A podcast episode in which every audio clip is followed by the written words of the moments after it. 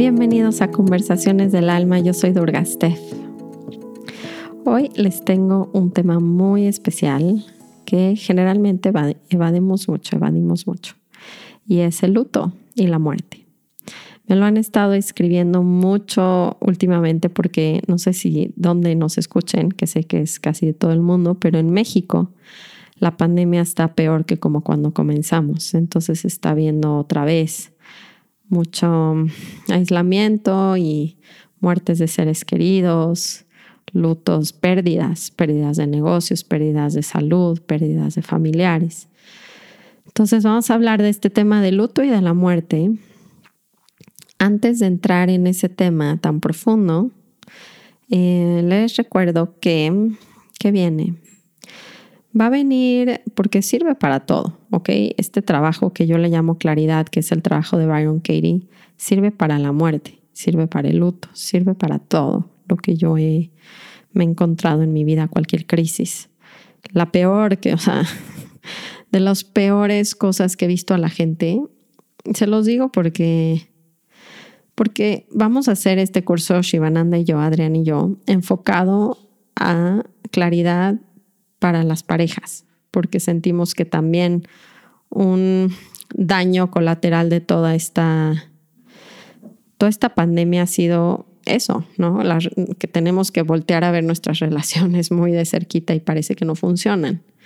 Entonces, em, vamos a enfocarlo a las parejas, pero les digo la verdad de esto porque la herramienta es una manera en la que la mente se entrena a cuestionar lo que más le hace sufrir. Y lo que más me hace sufrir puede ser la pérdida también de un ser querido o la pérdida de un negocio o que mi relación no esté funcionando. Entonces, la verdad, lo doy muy en general, pero este curso va a ser relacionado a la pareja.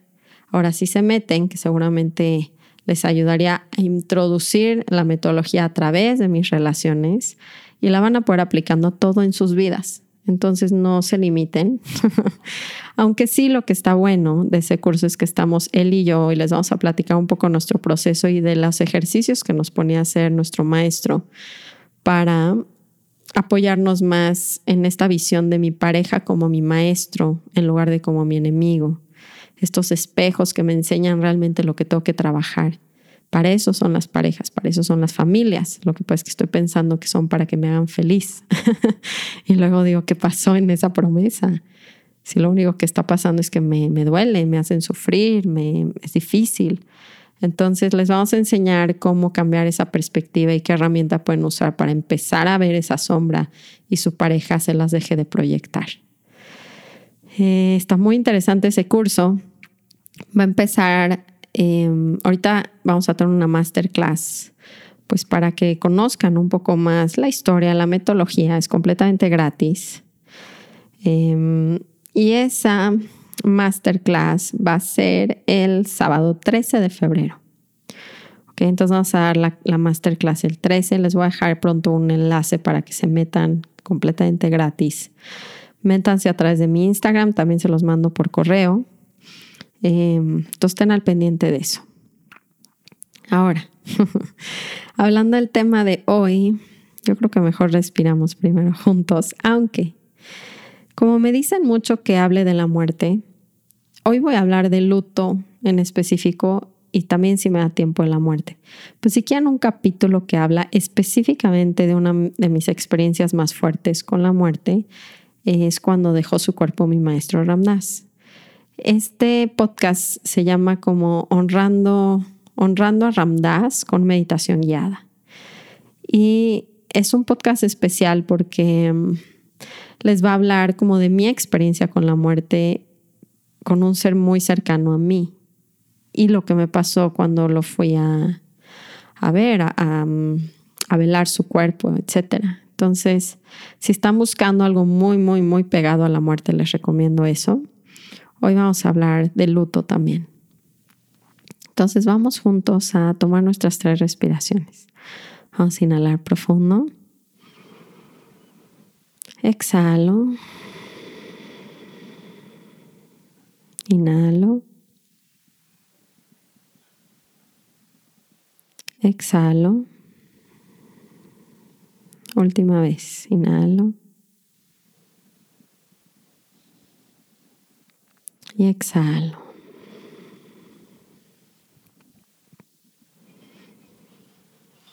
Bueno, pues miren, les voy a hablar como siempre un poco desde lo que yo vivo eh, y cómo, cómo yo veo que hay una falta un poco en nuestra cultura de un proceso sano de luto.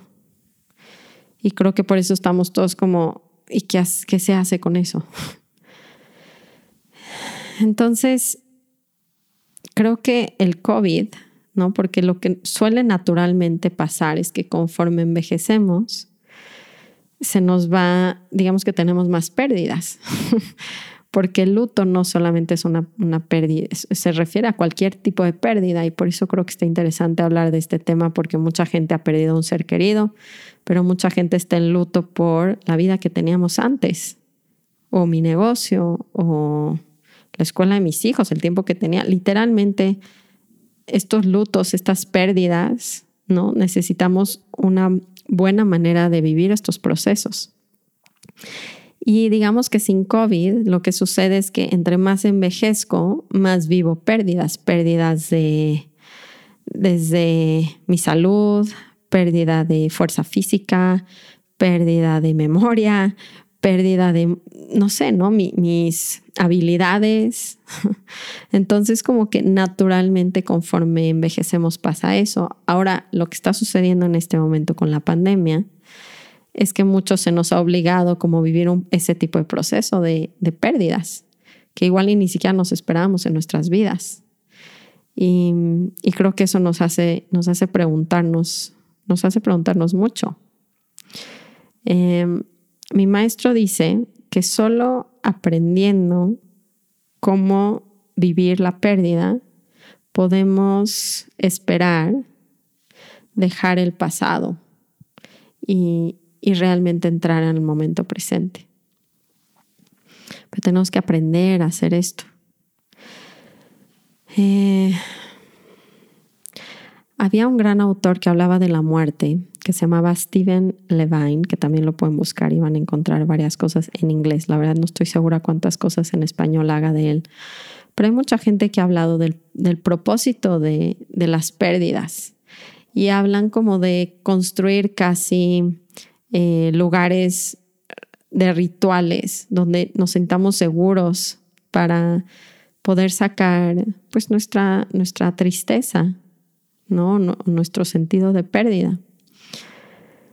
Eh, esto en la tradición judía, porque saben que mis papás son judíos y me educaron judía, hay un aspecto que se llama la Shive.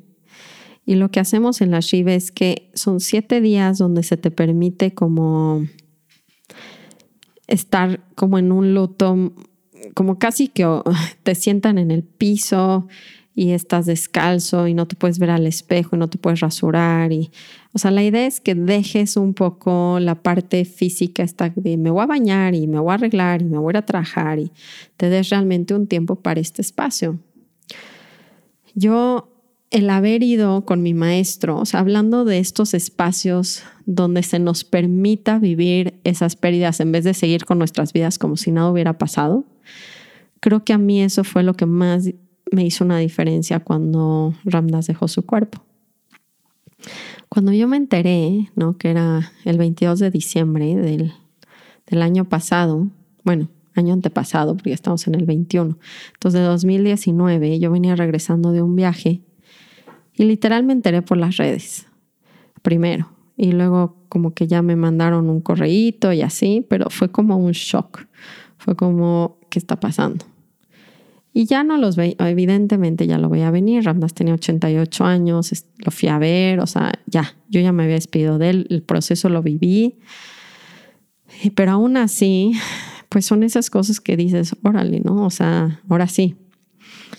Y cuando estaba en México con mi familia tratando como de hacer como que, pues casi casi que dar de cenar a los niños, o sea, no pasó nada, pero pues sí pasó, estaba muy mal tenía esta ansiedad interna, como pánico, como miedo, no sé, era un, no sé, era como una sensación de, pues realmente muchas emociones negativas todas pegadas ahí. Cuando por fin viajé a Maui, en el avión iba muy mal todavía, la verdad. Hasta llegar a la casa y verlo, ver su cuerpo, algo ahí cambió en mí porque yo me di cuenta que Ramdas estaba en un lugar de mucha paz. Y en vez de estar en esta escena que nos han acostumbrado desde niños como muy tétrica o triste o de la muerte, en ese espacio era una celebración de su vida. O sea, de qué increíble encarnación y todo lo que dejó. Y, yo sentí que estaba en un espacio completamente de amor. Entonces, cuando entré a ese espacio que estaba tocando un amigo mío mantras y estaba lleno de flores y olía delicioso con el incienso, y estaba Ramdas vestido de blanco con su mala, con su rosario en su mano, como siempre, que era su símbolo más distintivo para mí. Sentí muchísima paz al verlo. Entonces, ahí hay cuestiones también que descubrir cuando nos damos esos espacios para ver qué está pasando dentro de nosotros. Y habrá veces que de verdad puedan ver, sin sentirse culpables, que, que pueden celebrar la vida de un ser querido y no sentir como, porque si hay tristeza, porque estamos apegados a estas personas, es una realidad. Pero, pero a mí me pasó como, como un sentido de decir, también de agradecimiento, ¿no? De todo lo que me dejó y de tener como esa seguridad que él está en un lugar muy privilegiado y todo lo que me dejó a mí ahora es mi chamba casi y mi, y mi tarea es, si me quiero conectar con él, es encontrarlo en otro espacio, en el espacio del alma. Eh, sí, creo que creo que para mí eso fue algo muy importante. Entonces, ahorita con COVID está difícil generar esos espacios, pero ¿de qué manera los podemos generar nosotros mismos? O sea, ¿cómo, cómo genero el espacio en mi casa? Por eso les decía yo de generar esta mesa, que es un altar, pero no es un altar nada más en la época de muertos, yo es un altar que tengo todo el tiempo. Y yo creo que ese podría ser una buena recomendación de cómo generar un espacio sano donde vivir esa pérdida. Entonces puedo poner la foto de mi ser querido, por supuesto, con flores, con, eh, les digo, este, este tipo de relación, de relación, o sea, al sentarme en mi altar puede ser muy sanador. Em, para mí es obvio, desde que conocí a Ramdas, que no solo somos cuerpo. Y creo que aquí entra un tema muy complejo, porque cuando yo era niña, como que cuando platiqué con mis papás, llegó un punto donde me acuerdo que adolescente, que concluí que nada pasaba. O sea, que te morías, te morías. Y ya, se te acabó la vida, ya no existía el mundo. Y esa es una visión muy fuerte y muy triste cuando alguien muere, porque uno, qué pánico que dejemos de existir cuando deje de existir el cuerpo. O sea, por eso hay tanto terror a la muerte. La verdad, en vez de verlo como un, una transición, un paso más dentro de este literalmente proceso, si lo vemos como un término, qué pánico, se acaba toda mi vida. O sea, en un accidente de coche, en una enfermedad como COVID, en un... No, no, no, o sea, ¿cómo que se acabó? Entonces, siento que para mí hoy en día no queda duda que la muerte es un paso más dentro de un proceso del alma y hemos vivido no solo una encarnación, millones de encarnaciones. Entonces, para el alma no es nada nuevo. Esto no lo sé de manera racional. O sea, cuando a mí me pasó, cuando han escuchado el capítulo de Durga, la historia detrás de mi nombre, y les conté que tuve literalmente una descarga de energía donde yo sentí que mi corazón vibró más fuerte que nunca en toda mi vida, yo entendí que no solo somos un cuerpo, que somos energía. Y sentir la conexión con Ramdas tan abierta cuando lo vi cantar canciones, porque luego me escriben, que te hacen llorar, ¿no? Que te hacen sentir que regresas al corazón. Literalmente ese es el alma. Cuando la personalidad suelta tanto que se toque el alma y regresa ese espacio, donde siempre ha estado, años, billones de años, ¿sí? Que regresamos a ese espacio del alma, del amor y lo tocamos y nos dan ganas de llorar cuando nos pasa en nuestra encarnación. Y cantan una canción y lloran o escuchan mi historia de Ramdas y lloran. ¿Por qué? les está recordando algo que ya saben, un lugar donde ya han estado. Es muy familiar. Es ese regreso a casa, literalmente, a ese espacio donde empieza a perder un poquito la seriedad de esta vida en el sentido de no me voy a morir y se muere todo. O sea, voy a dejar de vivir en este plano de conciencia, pero mantengo mi esencia. Y por eso es muy importante entender primero esta parte, que por eso les digo que la muerte obligadamente nos hace despertar, porque viene esa pregunta, que luego ya no nos hacemos entre chelas y compras y amigos y dinero y la bolsa nueva y el coche último modelo, lo que quieran, de repente la pregunta quién soy, a dónde se va mi cuerpo, ¿Qué, de dónde vengo, a dónde me voy, a dónde se fue mi familiar. Son preguntas que me van a hacer regresar a despertar. ¿De qué se trata la vida? ¿Qué estoy haciendo en esta encarnación? ¿Es casualidad o no que esté en esta familia? Y por eso, por eso estudiar realmente esta parte del alma, que tanto está en la filosofía del Oriente, es muy importante. O sea, hay libros escritos de los procesos que vivimos durante la muerte para volver a renacer. Y es un tema súper extenso y súper, muy jugoso, que la verdad hasta podemos hablar de dos podcasts nada más de eso, ¿saben? De qué pasa cuando morimos.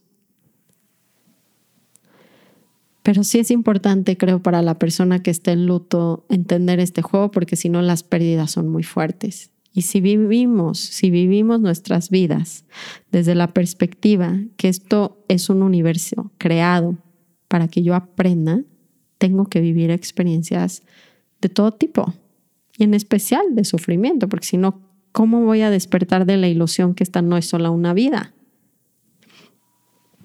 Entonces me hace muy importante hablar de estos temas para entender mejor la muerte. Creo que cuando yo vi a Ramdas no sufrí tanto esa pérdida porque entendí que su alma estaba en, en casa y que si quiero conectarme con él, me tengo que estirar hacia ese punto, a donde puedo buscarlo como alma. No es fácil. Van a decir, pues ¿cómo? Cuando yo estoy en presencia, y eso fue lo que me pasó esos tres, cuatro días que estuve allá, cuando yo me meto en el momento presente y me meto en esa dimensión del corazón, lo encuentro siempre. Entonces literalmente puede vivir en mi respiración. Pero yo tengo, tengo que agrandarme, tengo que meterme en ese plano de conciencia, me obliga, me obliga a llegar a ese punto donde digo, ah, claro, si quiero encontrarlo me tengo que volver un alma, tengo que estar en el punto donde este cuerpo no es tan real. Pero necesitamos entender eso, necesitamos entender que esta vida es un entrenamiento a crecer. Estamos literalmente en un entrenamiento cada uno de nosotros para que el alma vaya evolucionando y se acuerde que siempre ha sido amor. El otro día me escribían que por qué, para qué está todo el juego. O sea, si, si somos amor y vamos a regresar al amor, ¿para qué tomarnos tanta molestia de vivir tantas vidas? Porque se nos olvida. ¿Quién de ustedes se siente, realiza que es amor? Y no es un juego macabro, lo que pasa es que es tan delicioso la realidad humana, este plano de conciencia de la materia, que literalmente me enamora todos mis sentidos, mis placeres, mis deseos. Y se me olvida literalmente que muy, muy adentro esto solo es un juego, en el buen sentido, donde puedo además desarrollar un rol donde puedo respirar aire, tocar el agua, sentir frío, amar a alguien eh, románticamente, tener hijos. O sea, es como un milagro cada cosa que podemos experimentar en este cuerpo humano. Sufro, me duele, siento dolor, crezco, evoluciono. Entonces, hablando en específico de familiares o de gente cercana que han dejado sus cuerpos, y por eso en India se dice dejó su cuerpo, no se dice se murió. Porque dejó su cuerpo ya hay un reconocimiento que simplemente cambió de coche. O sea, literalmente cambió de coche. Y aquí hay, aquí hay como pláticas con grandes maestros. Había uno en especial, creo que era Ramana Maharshi, que era un gran, gran, gran maestro en India. Y estaba con cáncer muriendo. Y entonces están sus devotos al lado de su cama diciendo, no, por favor, Babaji, no nos dejes, Babaji. Y les dice, pero no sean ridículos. ¿A dónde me voy a ir? ¿A dónde me voy a ir? O sea, llega un punto que tenemos que ver que literalmente, pues no hay a dónde ir. nunca, me, nunca me voy a ir, nada más voy a cambiar de vehículo. Ramdas hacía muchas bromas con esto, como de, o sea, ¿por qué te angustiaría tanto que puse mi coche a, a la venta? O sea, nada más voy a cambiar de coche. y también un poco, es que toda la perspectiva cambia. También del envejecimiento, o sea, como, o de la enfermedad, o de repente ves el cuerpo y dices, pues este vehículo literalmente pues se está agotando. Y Ramdas eso le permitió vivir mucho dolor y mucha enfermedad, sabiendo que había una parte de él intocable por la enfermedad, intocable por la vejez. Sí creo que si hacemos todo esto nos puede ayudar muchísimo, muchísimo a poder sobrellevar el luto si lo entendemos, si lo escuchamos, y nos abrimos a, ver estas realidades, ¿no? A decir esto es real, tan real como la plática que estamos teniendo ahora. Esto está un poco más volado, pero, pero bueno, ahí va. Ramdas tenía este amigo sin cuerpo, ¿no? Este espíritu literal que él escuchaba. Se llamaba Emanuel, ya les he hablado de él en los podcasts. Entonces le dice, le pregunta Manuel, la gente, la gente me dice que te pregunte de la muerte. ¿Qué les quieres decir? Pues es un espíritu, gente. Y entonces le contesta Manuel, diles que es completamente segura.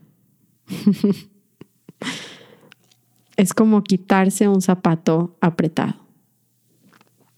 Es que esa visión yo viendo a mi maestro completamente vestido de blanco, sintiendo que en el cuerpo ya no está su alma, cuando lo vi acostado en su cuarto, que dejó su cuerpo, esa visión de me quité un zapato apretado, yo lo sentí en él, fue como, ya está. Y, y sí me dio hasta felicidad su parte. Por eso les digo que este tema viene de dos lados. Primero es entender que estas personas que dejaron sus cuerpos están en el mejor lugar del mundo. O sea, esta es la prisión. primero, o sea, les quiero decir que pensando primero en las personas que dejaron sus cuerpos de este plano, ¿por qué sería una celebración? ¿Saben cuándo Maharaji iba a morir porque lo sintió? Saben que los grandes santos saben cuándo van a dejar sus cuerpos. ¿Y saben qué fue lo que dijo? Hoy me voy a escapar de la prisión central. Esa es su manera de expresarse, de soltar este cuerpo. la verdad, se, se, siente reconfortante saber que vamos a un lugar tan hermoso, tan seguro, tan conocido. Porque entonces literalmente ya no tenemos que estar pensando a dónde, a dónde se fue, se quedó atrapado, se murió en sufrimiento, o sea, y no tiene que ver la manera en la que mueran para regresar a este lugar. Creo que ese es otro aspecto importante, porque luego hay mucha culpa o mucho remordimiento y si murió de tal manera o de otra manera y es karma, digamos, es una manera en la cual nos toca o es parte de nuestro entrenamiento y aprendizaje la manera de morir y la edad y el tiempo y es perfecto. Pero también del otro lado, o sea, ahora viéndolo del lado de las personas que nos estamos quedando, entenderlo me sirve evidentemente, porque entonces lo voy a buscar en el otro plano de conciencia y por eso les digo que poner su mesa, su, su altar y empezar a relacionarme con esa foto, no como una foto, pero como una presencia. Yo veo la foto de Ramdas y me hace llorar siempre, pero porque me regresa a, casa. O sea, me saca de la corredera de mis hijos, y por eso es espacio seguro de sentarme, verlo a los ojos, respirar y sentirlo en el aire. siento su amor, siento su... Y también lo extraño eh, en su cuerpo, o sea, no puedo decirles, me encantaría estar tan avanzada que les dijera que este año, se los había dicho en otro podcast, que, que me di cuenta que no me estaba dando el tiempo ni siquiera de vivir el luto, uh, permitirme que sea un, una espiral, porque así se siente el luto. De repente pasa y dices, ah, ya voy mejor y de repente y nos vuelve a llevar para abajo y se vuelve a sentir muy intensa la tristeza y muy y extrañamos y recordamos y otra vez en esos momentos bajos me siento en ese altar, veo la foto, puedo hablar con la persona, una relación, le llevo lo que más le guste y hago como si está aquí ahora porque está aquí y ahora.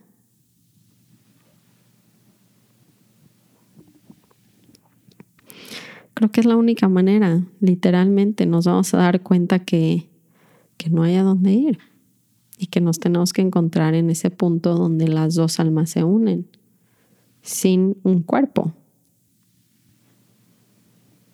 Está en el aire cuando lo respiro, háganlo conmigo en este momento. Los invito mucho a hacer esto porque no es un podcast de conocimiento, o sea, no quiero agregarles información quiero que se conecten conmigo y sientan en la presencia de su respiración, sientan ese amor de sus seres queridos, de sus gurús, de un maestro, del universo. No se fueron a ningún lado, no se pueden ir a ningún lado. Entonces, esa es una de mis propuestas, pero Creo que todos tienen su tiempo para que sepan en la tradición judía no solo son los siete días de Shiva, sino que te permiten, por así decirlo, estar un año entero. O sea, un año entero ya la gente sabe que estás en luto. O sea, que no se te pide, digamos que se te, se te cuida más, ¿no? O sea, rezas con ciertas personas y no he vivido el proceso tampoco tan cercano, se han muerto mis abuelos, pero lo que me recuerdo es que mi papá creo que no se puede rasurar un año, imagínense. Y porque necesitas mostrarte, estos son buenos símbolos. Ahora debería averiguarlos más. Pero la idea es que la gente sepa que estás de luto y eso está bueno. Y nosotros en nuestra cultura es casi esconderlo y pues ya pasó y adelante sí adelante, o sea, no, no nos vamos a quedar ahí, pero vivir ese proceso es tan importante para nuestro entrenamiento también para avanzar. Y creo que no nos damos cuenta que ese es el legado. Vivimos como venimos, digamos, ayudándonos a evolucionar en familias, en tribus, en como lo quieran ver. Entonces, si yo vivo una muerte de un hijo, es parte esencial de lo que tengo que vivir en esta vida para que yo pueda seguir evolucionando y aprendiendo. O sea, lo que me va a dar esa experiencia es esencial en mi vida y casi podría parecer un regalo en esta tribu que venimos juntos acompañándonos, porque ese legado te voy a obligar a hacerte esas preguntas, te voy a obligar a, con mi muerte, o sea, nos vamos a enseñar mucho los unos a los otros desde la muerte. Y creo que esa es otra parte que no vemos. ¿Qué enseñanza me está dejando esta persona con su pérdida? Entonces hay muchas corrientes, ¿no? Como que platicamos mucho hoy. Y creo que lo importante es darse chance, como siempre, ¿no? O sea, como no ser tan duros en que ya tienen que regresar, en que ya tienen que estar bien. El COVID ha sido literalmente algo muy fuerte para muchos. Creo que para muchos acaban por sentir lo bien que les ha hecho esa pum, porque nos despertó a todos. Pero ha sido intenso. Yo perdí negocios, este, no sé, de repente cambios de la vida y sí es adaptarnos, pero adaptarnos desde una realización como decir, ¿desde dónde estoy viviendo esto? ¿Es reprimirlo? o desde realmente trascenderlo. Y para trascenderlo tenemos que entender el verdadero propósito de todo esto y ver las enseñanzas y vivirlas.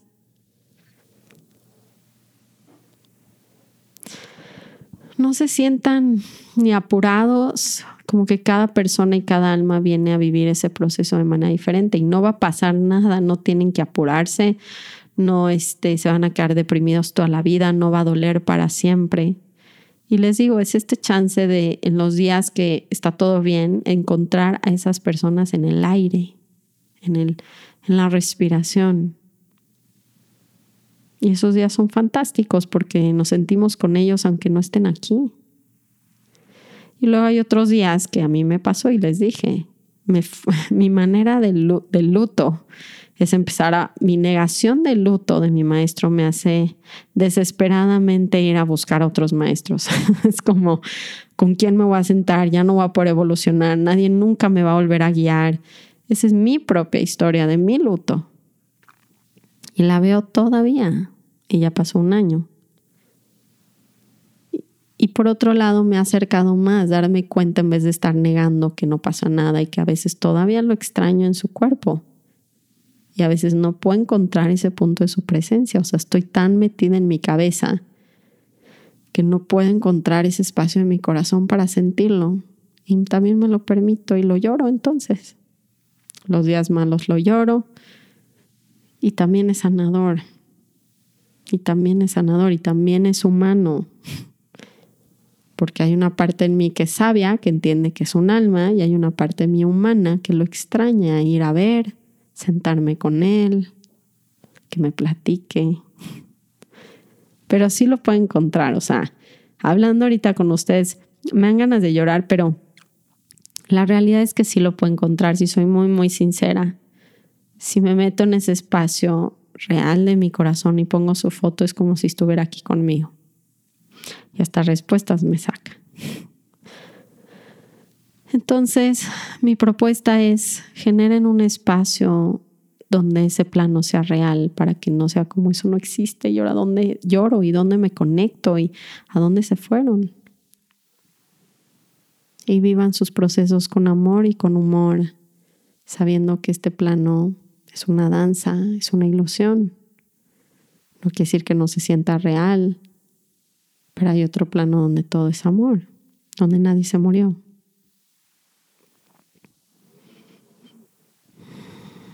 Venimos a disfrazarnos y a jugar roles para aprender. Yo trato también de mis días buenos de broma. Bromeo un poquito con mis hijas de la muerte, porque si nunca hablamos de eso, también es como aterrorificante. Les digo que igual y en otra vida ellas van a ser mis mamás, hablamos de que si queremos ser otros animales, hablan que si mi perra va a ser ahora mi dueña, o sea, literalmente jugamos mucho con este tema para que entiendan detrás del humor que literalmente hay mucho más allá que el cuerpo, que nos acostumbremos a darle un poquito de humor a eso, a qué vamos a jugar la siguiente vida, a ver quién va a ser la mamá, a ver quién va a ser el papá. Le digo a Naomi, a mi hija grande, le digo, Naomi, pero te portas bien con mi bebé, no me vas a dejar llorar. Cambia un poquito la perspectiva de la vida, del juego. También nos hace pensar en nuestra manera de comportarnos con nuestros hijos, en la vida. Lo último que les voy a decir para que se queden tranquilísimos, ¿ok? Porque si es algo que le pregunté a Ramdas, porque es todo.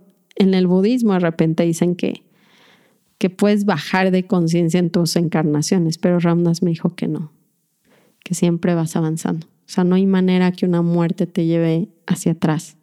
Siempre estás evolucionando. Entonces no hay manera más que ir para arriba. Y aún así es disfrutar esta, esta vuelta, honrarla, honrar tu encarnación y saber que eres un alma. Yo creo que ese es el juego real de la vida honrar nuestra encarnación, quiere decir juego mis roles lo más consciente que pueda. Ser mamá lo más consciente que pueda, grabar este podcast lo más consciente que pueda, jugar al Instagram lo más consciente que pueda, ¿sí? ganar dinero lo más consciente que pueda y acordarme todo el tiempo que soy un alma. Esa es la maestría. Espero que les haya servido. Escríbanme si no. Podemos hablar más del tema. Es complejo, pero es de los más interesantes y buenos para hablar. Los quiero mucho, me conecto con ustedes en su parte humana. Lo siento, de verdad lo siento. Y en la parte del alma, nosotros podemos sonreírnos. Y así un día y otro día, un día y otro día, y tómenselo un momento a la vez. Con amor y con humor. Los quiero mucho. Nos vemos la siguiente semana. Namaste.